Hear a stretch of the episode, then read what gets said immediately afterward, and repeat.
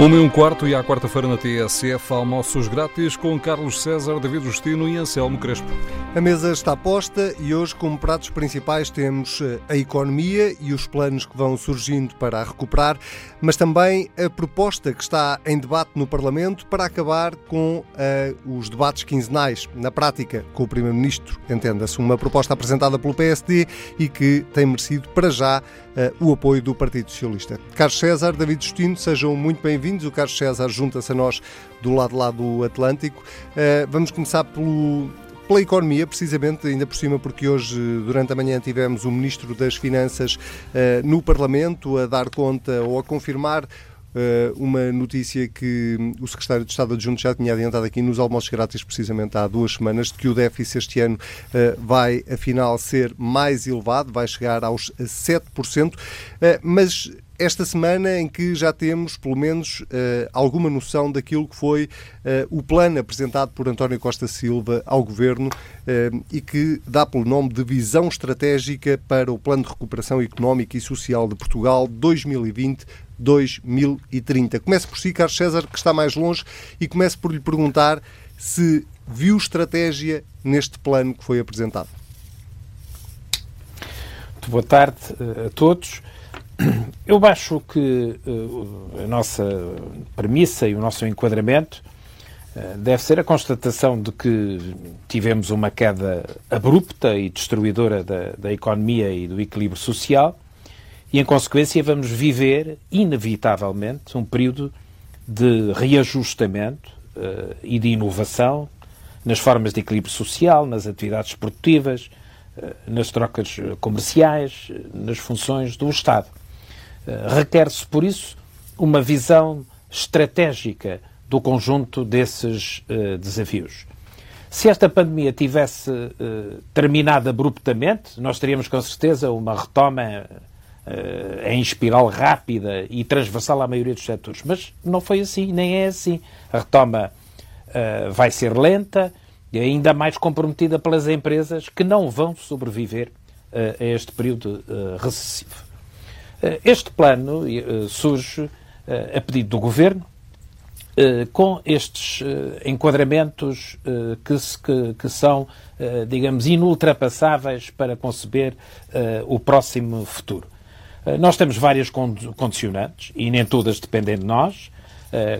Com o turismo que pesa mais de 10% do PIB, a não ser o fator que, que, ainda que de forma escassa, nós eh, contaríamos para a reanimação mais imediata da economia, em particular em algumas regiões, com uh, a baixa procura, uh, nós estamos mais frágeis uh, para nos confrontarmos com eventuais recrudescimentos da pandemia ou para fazermos face ao período em que aguardaremos os primeiros impactos das ajudas europeias que, que ansiamos ver aprovadas e no terreno. Acresce que nós temos outros problemas que, já, que até já parecem esquecidos, como, por exemplo, os advenientes da, das guerras comerciais, a guerra comercial com a China, o, os problemas do Brexit.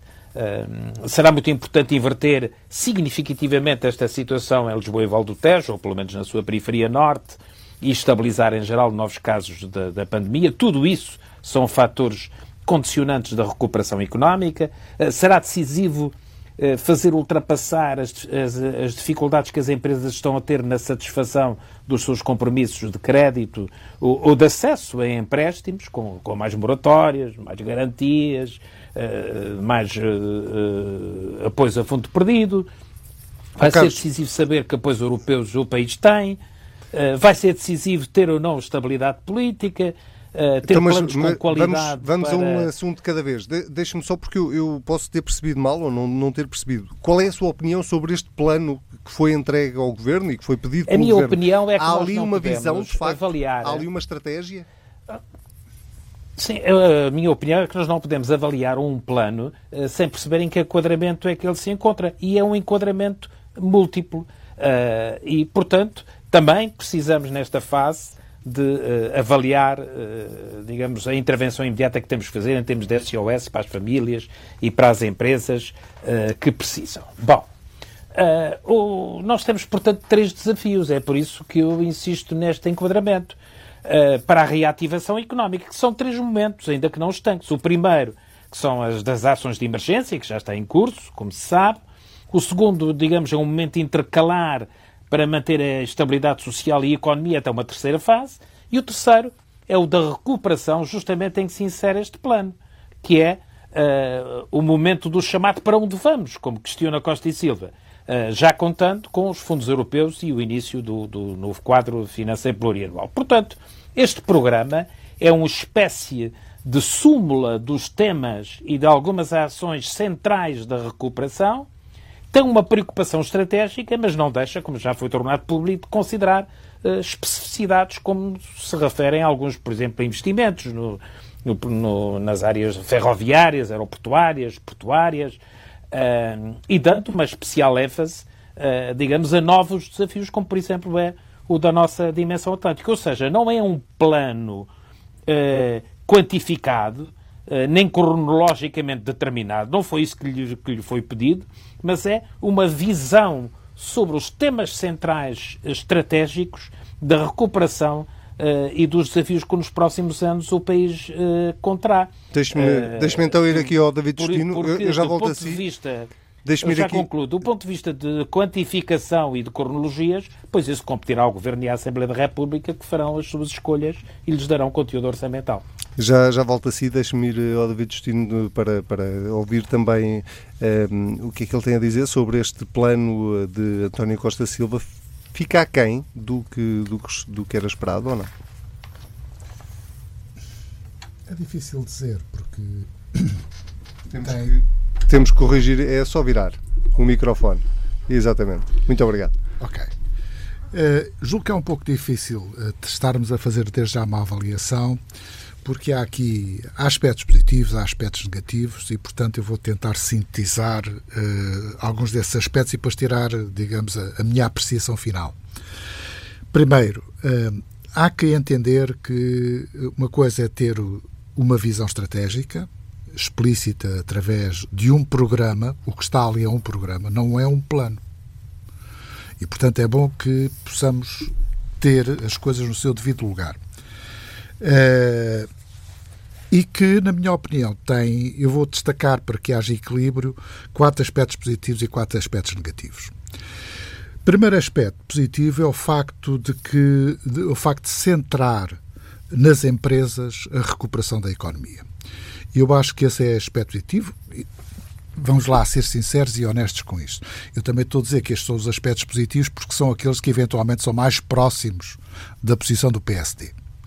E, portanto, eu devo confessar que, eh, tendo eu redigido o programa eleitoral do PSD, que é, digamos, é o último programa que existe, eh, e vamos ter agora, vamos fazer uma atualização eh, de futuro, eu até tenho posições coincidentes com muito do que lá está. E, portanto, não, não vamos agora. Agora, há outros aspectos que eventualmente divergem um pouco mais, uh, outros que convirgem mais. Portanto, esta ideia de uh, assentar e focar a recuperação nas empresas é fundamental. Nas empresas e nas pessoas, diria eu mais. Segundo aspecto que eu penso que é relativamente importante é que uh, já ouvi dizer que isto, no fundo, era mais Estado. Uh, e a pergunta que eu faço é, é, é, simples. Se não for o Estado a fazê-lo, o que é que o faz? Face à situação conjuntural e à crise que existe, que a maior parte das empresas e o investimento, que está a um nível baixíssimo e, portanto, quem é que está, tem disponível recursos financeiros para poder investir se não for o próprio Estado. E, portanto, é óbvio que tem que haver investimento privado, tem que se criar condições para que esse investimento privado possa ter sucesso, mas é, é, é também para mim evidente que o Estado vai ter que assumir um papel eh, de, de, catapulta, não é? De alavancagem de todo este processo, porque se não for assim, então vai ser muito difícil. Terceiro aspecto positivo, que é o foco nos recursos endógenos. Ou seja, vamos pensar, antes de mais, que temos que uh, orientar uh, a nossa economia e a nossa riqueza para aquilo que são vantagens competitivas, uh, que são vantagens internas do país. E isto tem a ver não só com o território físico, e esse território não é de uma abundância muito grande de recursos, Mas tem a ver também com a importância dada, por exemplo, à plataforma marítima e ao, ao problema dos recursos marítimos.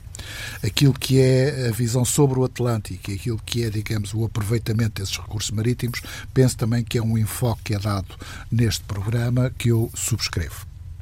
Quarto, é aquilo que é a interpretação do posicionamento geoestratégico. Ou seja, onde é que nós vamos uh, buscar os nossos parceiros? Ou seja, sendo nós um país europeu e assumindo como tal, como país europeu, nós temos que ser um país cada vez mais aberto às economias do Atlântico. O Atlântico hoje já não é um oceano, é um rio. Porquê? Porque as margens de um lado e do outro se estreitaram, se aproximaram, devido precisamente à revolução dos transportes e das comunicações.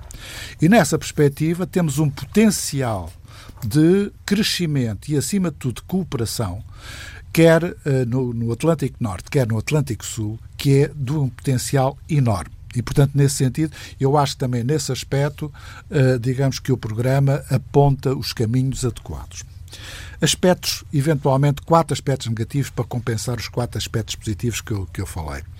Uh, eu diria que são aspectos menos positivos, de, de alguma forma. Falta alguma sustentação das ideias em evidência, nomeadamente evidência quantificada. Ou seja, é um enunciado de ideias, bem articulado, bem escrito, bem sistematizado, uh, mas depois há falta de sustentação uh, de evidência de, de, de empírica, digamos assim, eh, das opções que se fazem.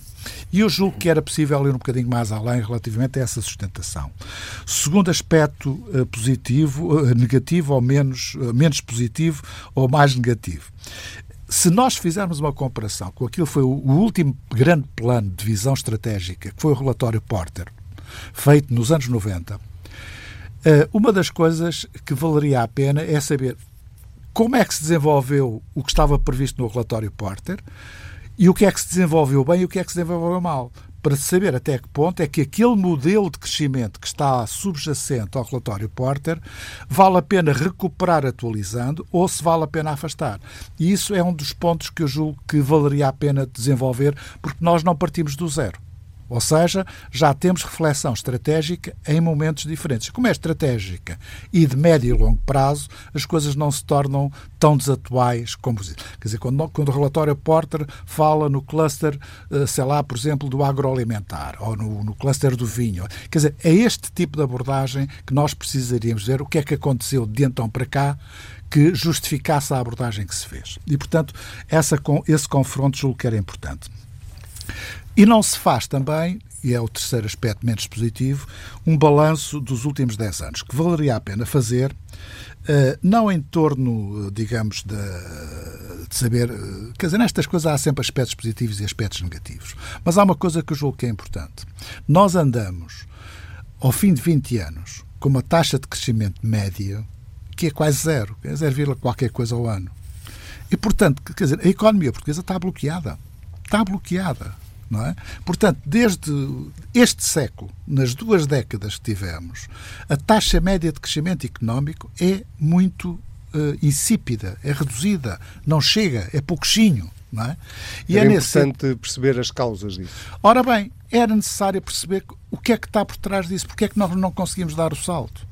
E isso, nesse aspecto, esse balanço não está feito, nomeadamente abrindo portas para um novo modelo de desenvolvimento que é necessário começar a trabalhar desde já. Não vamos fazer uma separação entre a emergência a conjuntura de curto prazo, porque as coisas têm que estar bem articuladas, porque, eh, de alguma forma, vejam bem uma coisa, a confirmarem-se algumas das previsões do, da evolução do, do, PIB real, do PIB per capita, uh, nós chegaremos a 2021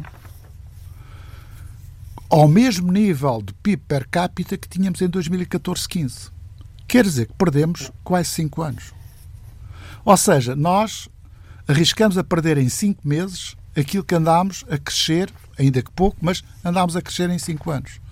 E vale a pena pensar se o modelo de crescimento que foi adotado assente trabalho precário, assente em baixos salários, o setor de turismo, todos os setores ligados ao turismo, seja a restauração, não sendo desprezível, pelo contrário, se isso chega ou se nós não precisamos de uma estratégia de crescimento industrial e de aproveitamento dos recursos próprios que não tem sido seguida. Quer dizer, o plano estratégico que a Alemanha apresentou Mas ultimamente... Mas isso está no plano, não é? Pois, mas uh, aquilo que a Alemanha apresenta foi um plano estratégico de defesa e desenvolvimento da indústria alemã.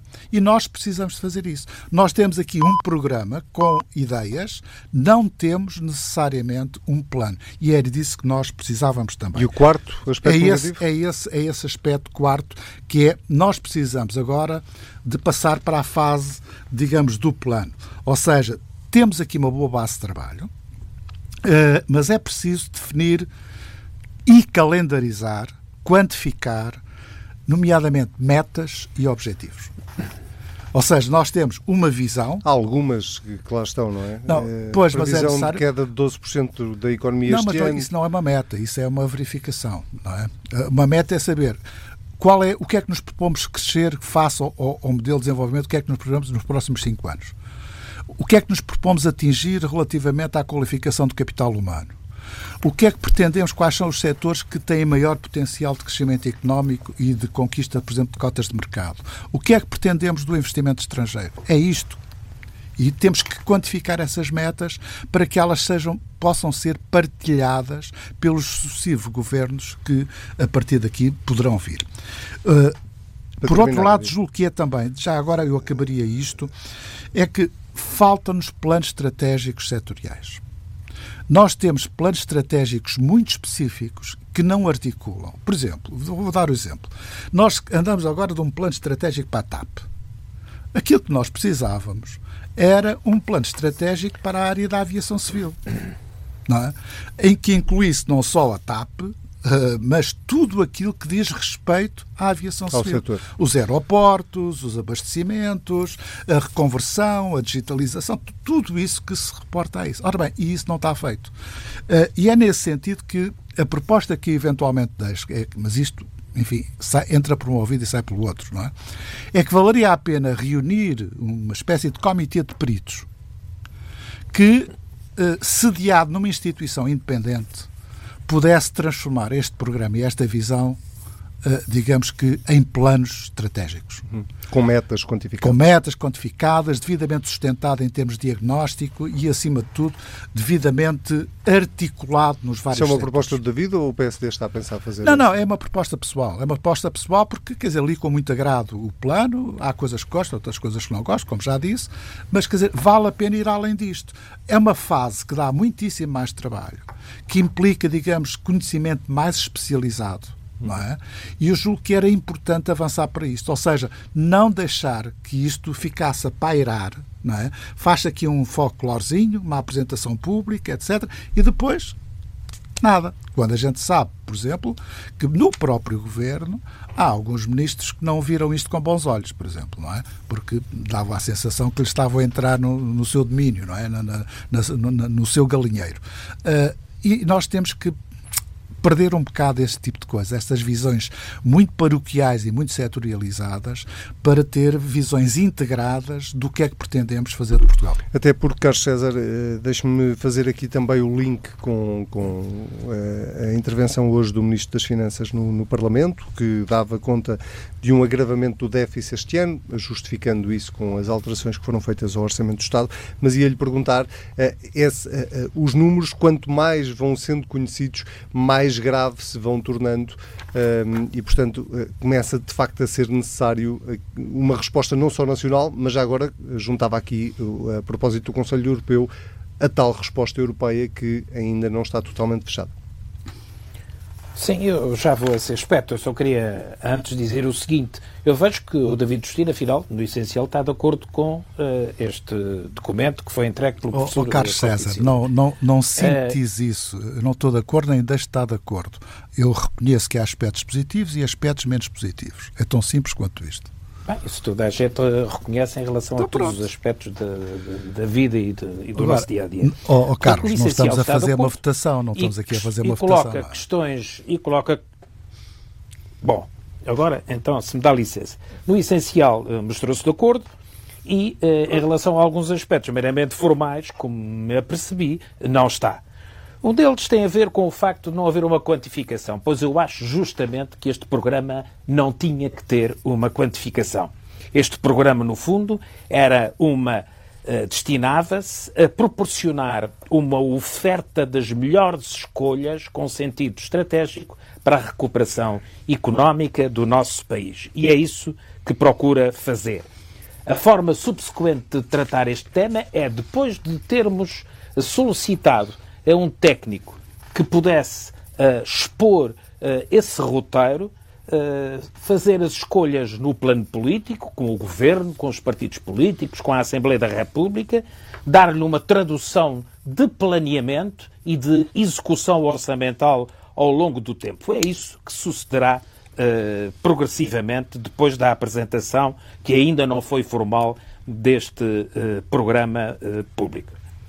De segundo lugar, não vejo nenhuma razão para este programa ter um balanço uh, dos anos anteriores. Esse balanço é o balanço que está mais vezes feito uh, por todas as pessoas, por todos os técnicos e por todas as instituições e por todos os agentes políticos.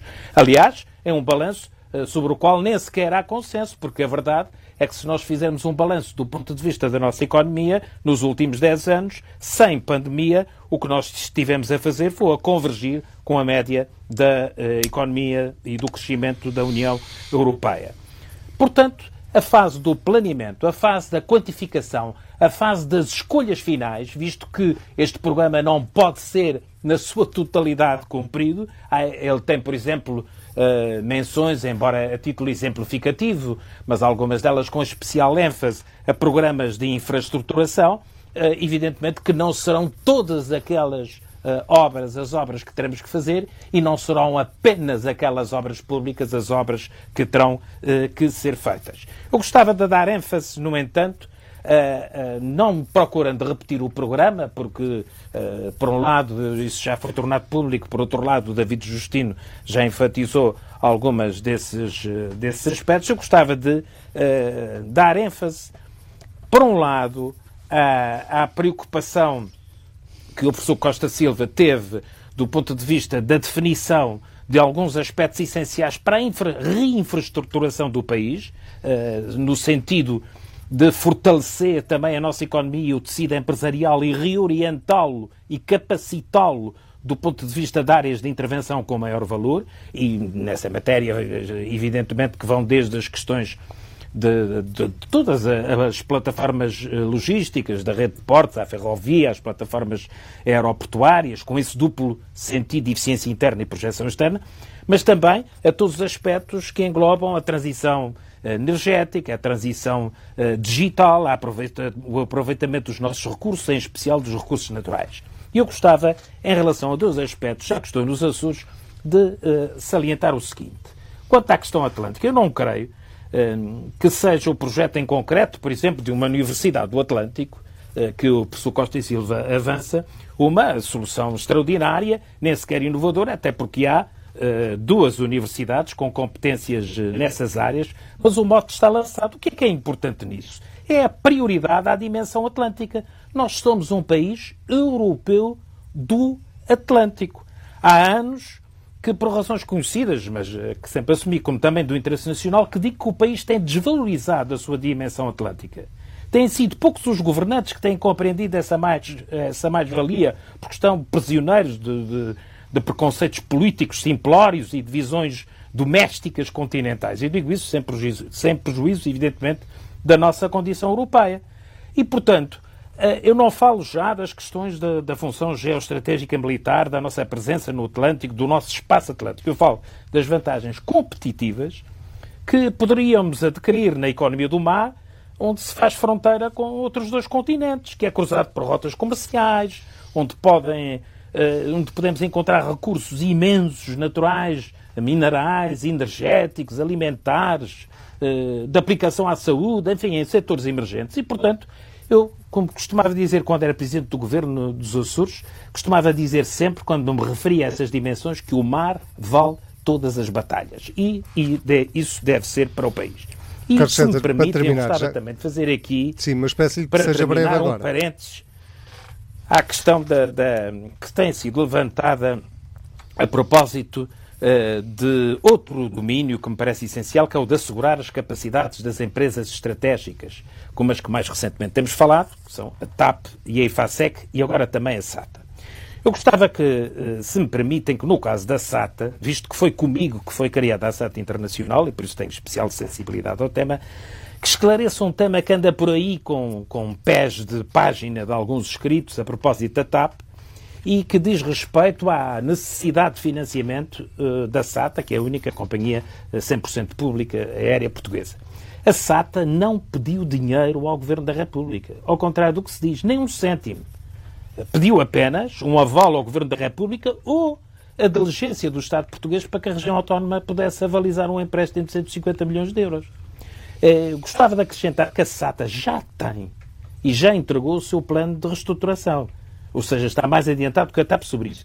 E que a região autónoma dos Açores, é bom dizê-lo, não aceita lições de boa gestão de finanças públicas. Ninguém, de ninguém. Nem do governo do país, nem do governo da Madeira, nem de outro qualquer zelador do reino, tipo uh, Vital Moreira.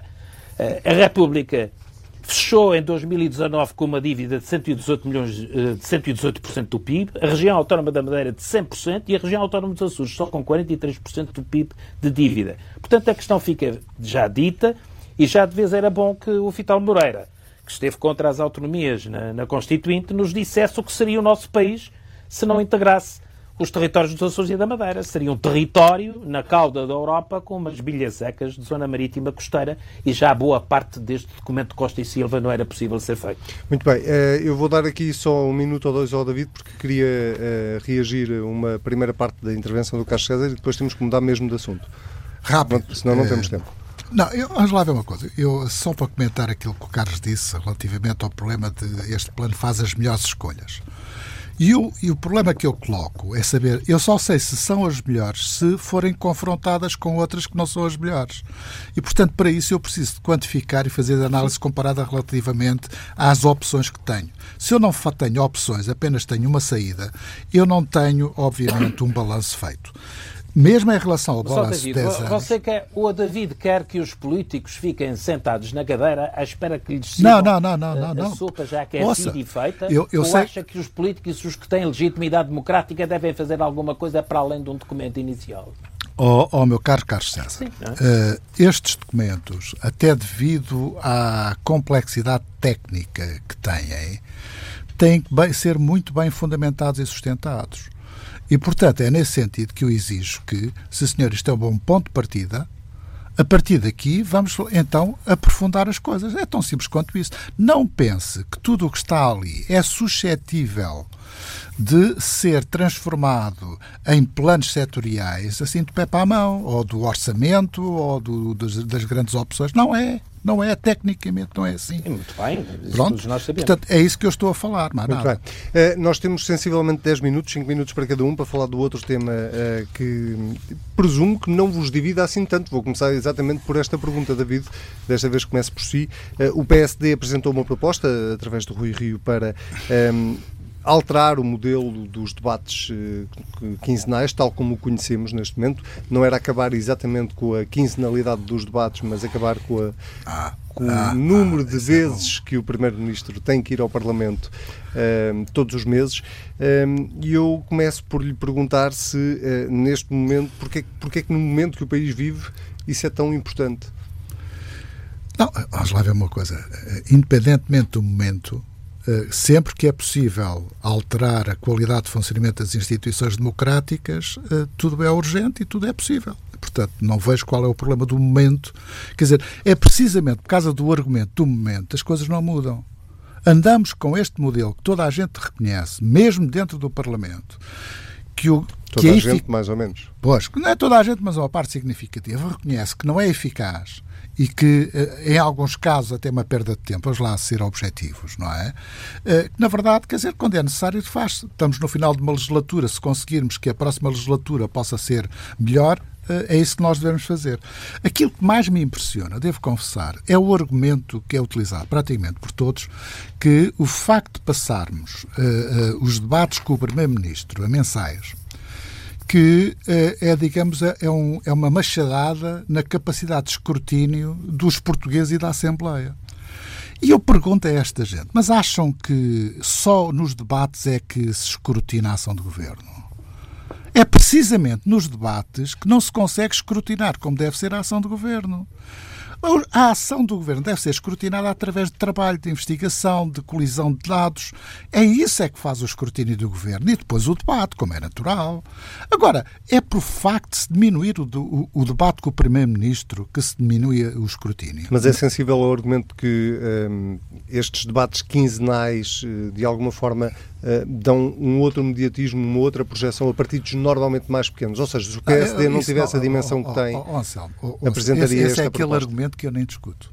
Não tem discussão? Não, não ouça, nem discuto, não vale a pena.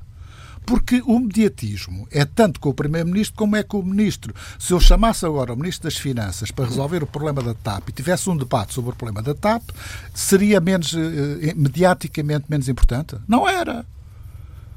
Ainda por cima, temos um serviço na Assembleia da República que faz as transmissões diretas, quer dos plenários, quer dos trabalhos das comissões, em que todos podem ter acesso àquilo que se está a passar. Sinceramente, eu não percebo isto.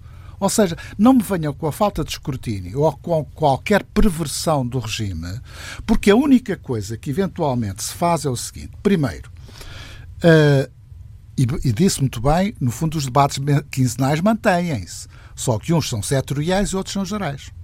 Estamos de acordo. Sim. O Primeiro-Ministro deixa de ir de 15 em 15, vai só uma vez por mês. Exatamente. Pronto.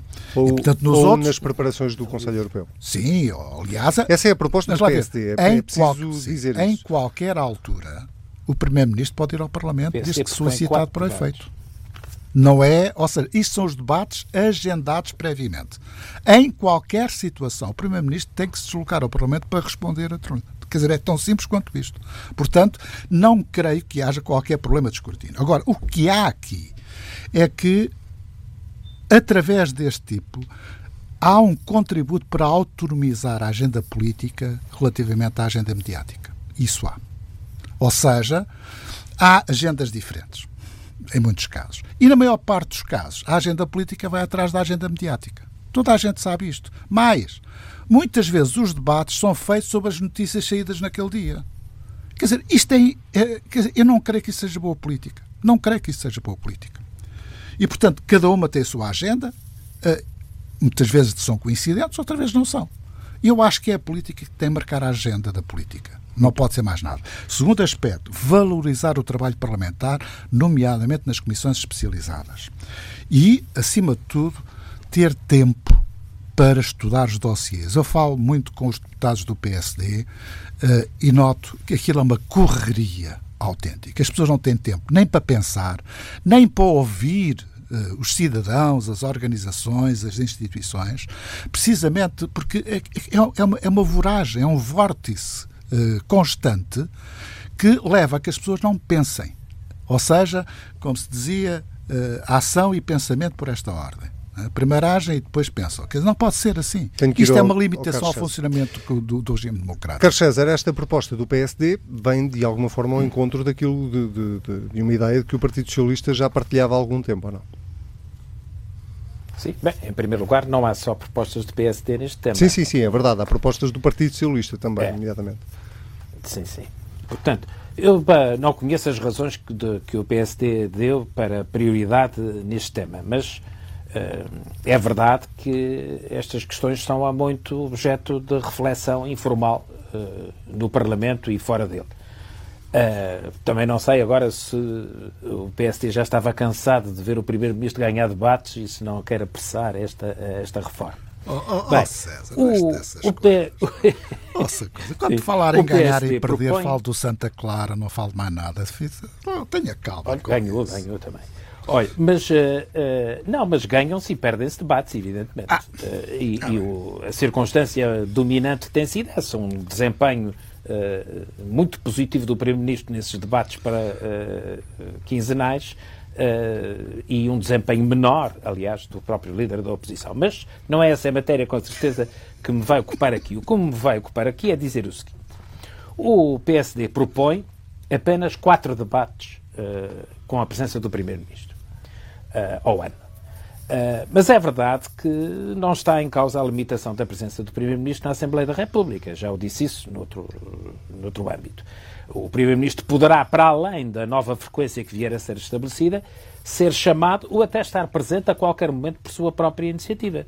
Uh, e também há os debates orçamentais, o debate do, do Programa Nacional de Reformas, do Programa de Estabilidade, os debates sobre os semestres europeus, eh, sobre o Estado da Nação, sobre moções de confiança, moções de censura, interpelações, uma série de figuras regimentais e, portanto, não está em causa, em causa a presença do Primeiro-Ministro no quadro dos debates uh, parlamentares.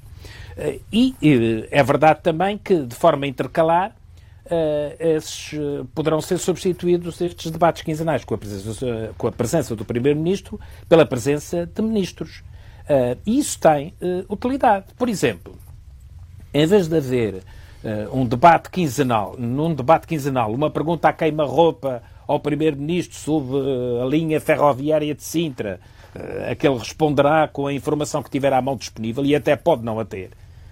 Nós teremos um debate sobre essa linha ferroviária ou outras, ou sobre os caminhos de ferro, ou sobre os transportes, com os governantes respectivos, obtendo, digamos, até à exaustão e com todo o detalhe as respectivas respostas. Ou seja, os debates temáticos uh, com a presença dos ministros, em razão da matéria, parecem-me um ganho para a utilidade do, dos debates parlamentares e para uh, o esclarecimento uh, público. Mas há, evidentemente, aspectos que eu acho que são dispensáveis e até não me parecem muito positivos. Eu não creio que a diminuição das reuniões plenárias seja uma boa solução para resolver o problema de sobrecarga de trabalho dos deputados. Uh, e, e, tenho a certeza que seria melhor, por exemplo, aligerar os trabalhos de intervenção, uh, os tempos de intervenção nas comissões, uh, agilizar em muitos debates nessas comissões parlamentares que estão entupidas, aliás, com a atribuição de tempo a partidos sem representação verdadeiramente sobredimensionado.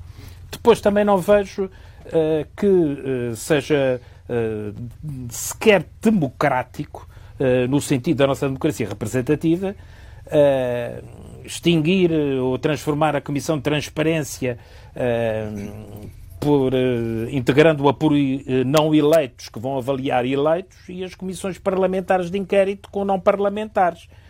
eu acho que é uma ruptura com a democracia representativa visto que o Estado de Direito tem outros mecanismos e instâncias para reforçar esses casos de monitorização eh, de controlo e de incriação. Mas Portanto, apesar dessas diferenças todas, de uma que tem aspectos positivos e que tem outros que não me parecem positivos. Apesar dessas diferenças todas, eh, parece-lhe, Carlos César, que vai ser possível eh, encontrar um entendimento com o PSD e fazer aprovar algumas dessas, destas alterações?